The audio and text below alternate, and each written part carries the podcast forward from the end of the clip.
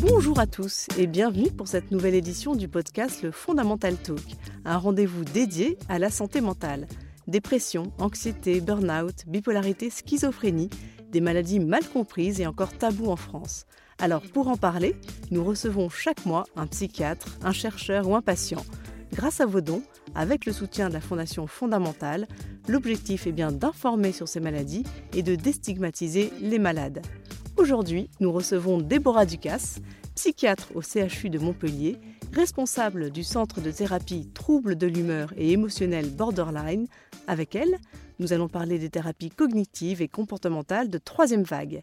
Déborah Ducasse, bonjour. Bonjour Constance. Alors, Déborah Ducasse, qu'est-ce qu'une thérapie cognitive et comportementale de troisième vague? Alors, à la base, il faut savoir que les thérapies cognitives et comportementales, qu'on appelle les TCC, ont été développées à partir du XXe siècle en trois mouvements ou vagues d'intégration successives. La première vague, c'est la vague dite comportementale, car elle travaille sur les actions physiques. Elle s'appuie sur le modèle de Pavlov en remplaçant les comportements dysfonctionnels par de nouveaux comportements plus fonctionnels.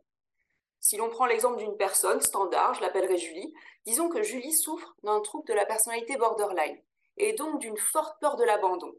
Le trouble borderline, c'est un trouble émotionnel sous-tendu par une addiction relationnelle et responsable de nombreux comportements impulsifs. Eh bien, avec des techniques comportementales, ce qui pourrait être demandé à Julie sera de s'exposer progressivement à des situations relationnelles qui vont lui déclencher une peur de l'abandon, par exemple de diminuer le nombre de textos de réassurance attendus de la part de son compagnon, ou euh, laisser son compagnon sortir seul avec ses copains, et alors d'utiliser les techniques de respiration ou de relaxation pour gérer son stress afin de s'habituer à ces situations. La deuxième vague, c'est la vague qui se concentre sur les pensées, sur nos actions mentales par comparaison à nos actions physiques. La deuxième vague intègre la première tout en l'approfondissant, car en amont de nos comportements se trouvent nos pensées. Nous agissons différemment en fonction de ce que nous nous racontons. C'est ce que Beck et Ellis ont développé en créant la restructuration cognitive. Avec la restructuration cognitive, on tente de remplacer les pensées dysfonctionnelles par des pensées alternatives plus fonctionnelles. Par exemple, si Julie n'a pas de nouvelles de son compagnon pendant plus d'une heure, elle va se dire automatiquement qu'il ne pense plus à elle, qu'il va la laisser tomber. La restructuration cognitive consistera à contrer ces affirmations en générant d'autres pensées plus positives. Par exemple, eh bien, il est occupé par son travail, il me répondra dès qu'il pourra. Et enfin, la troisième vague des TCC. Depuis les années 90, cette vague apporte un niveau de profondeur plus important encore que les deux précédentes. La question est désormais, mais qu'est-ce qui se trouve plus en amont encore des comportements et des pensées Il se trouve la représentation que nous avons de nous-mêmes, la manière dont nous nous percevons, l'expérience de moi en tant que personne, moi, je, ce que je me raconte sur moi quand je pense moi. Par exemple, Julie se ressent comme une personne en manque de bien-être, en insécurité face à ses émotions fortes et sans valeur, donc indigne d'être aimée. C'est la représentation limitante que se fait Julie d'elle-même. Mais ça n'est pas qui est Julie. Le travail sur la représentation de soi est primordial car si la représentation que l'on se fait de soi est limitée, toutes les expériences, que ce soit les pensées, les émotions ou les comportements produits par ce moi, seront par conséquent limitées.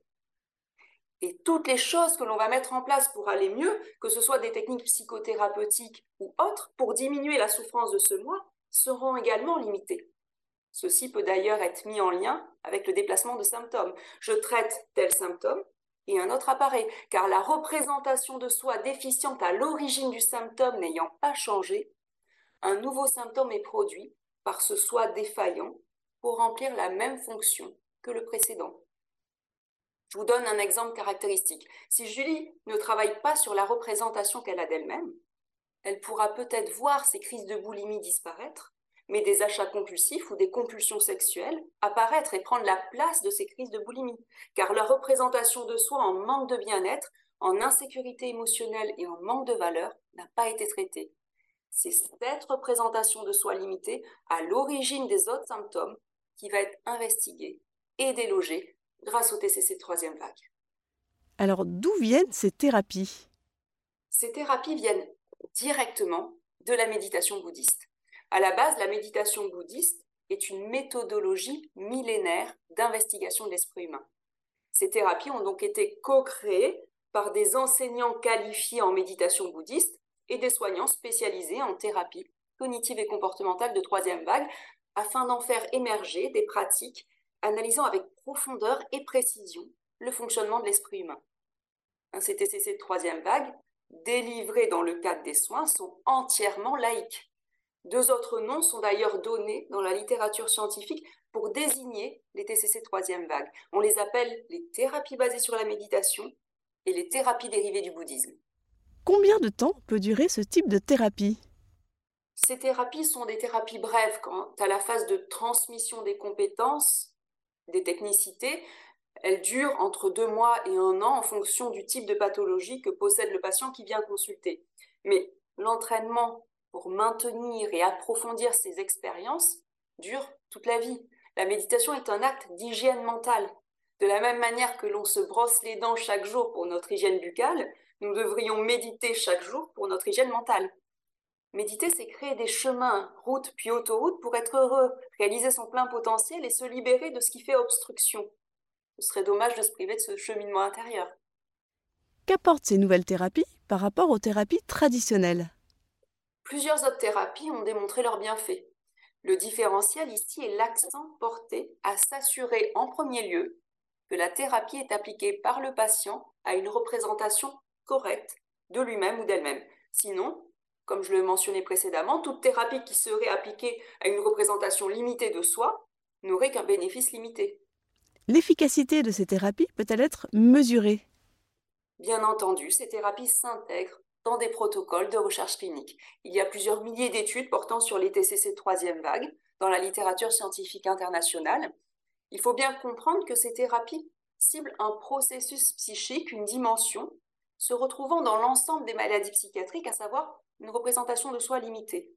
Donc, les résultats de ces thérapies peuvent être illustrés dans de nombreux domaines. À titre d'illustration, une méta-analyse, c'est-à-dire une synthèse d'études, publié par l'équipe de Quicken dans le JAMA Psychiatrie en 2016, a évalué l'efficacité de la MBCT, qui est une intervention basée sur la méditation de pleine conscience, dans la prévention de la rechute dépressive sur une période de 15 mois chez des patients présentant un trouble dépressif récurrent unipolaire en rémission. Eh comparativement aux patients ne bénéficiant pas de méditation, les patients bénéficiant de méditation avaient une réduction de 30% du risque de rechute dépressive au cours du suivi et la méditation était plus efficace dans la prévention du risque de rechute dépressive comparativement aux autres traitements actifs, que ce soit la psychothérapie TCC classique ou interpersonnelle ou le maintien des antidépresseurs, en particulier pour les patients ayant un antécédent de trois épisodes dépressifs ou plus. Attention, on parle ici de troubles dépressifs récurrents unipolaires, non pas de troubles bipolaires qui nécessitent absolument, dans tous les cas, le maintien des médicaments régulateurs de l'humeur en parallèle de tout traitement psychothérapeutique.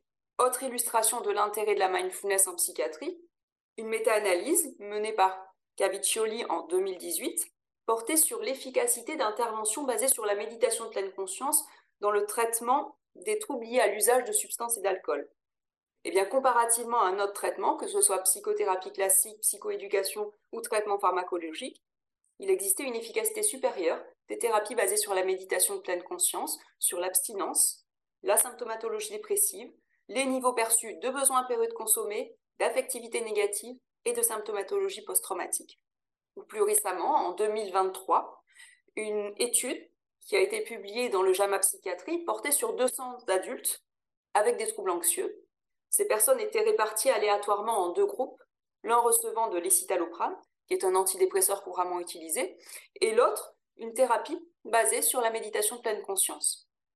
Au bout de huit semaines, l'efficacité des deux traitements était comparable. Les participants des deux groupes ont rapporté une anxiété diminuée de 45% par rapport au début de l'étude. Et il y avait moins d'effets secondaires indésirables dans le groupe méditation comparativement au groupe antidépresseur. Ces thérapies basées sur la méditation ont également montré leur efficacité dans la gestion de la douleur physique. Or, douleur physique et douleur morale partagent des circuits neurobiologiques communs. Comme je vous le disais précédemment, ces thérapies constituent un traitement de référence pour les personnes ayant un trouble borderline. Ces personnes présentent des niveaux de douleur morale particulièrement intenses, amenant à de nombreux comportements d'évitement expérientiel de type comportement suicidaire et parasuicidaire dans 85% des cas, mais aussi des comportements d'addiction aux toxiques dans 60% des cas. Il est estimé que 80% des personnes avec trouble borderline présentent un trouble anxieux, 65% ont déjà présenté un épisode dépressif dans leur vie et 20% présentent un trouble bipolaire associé.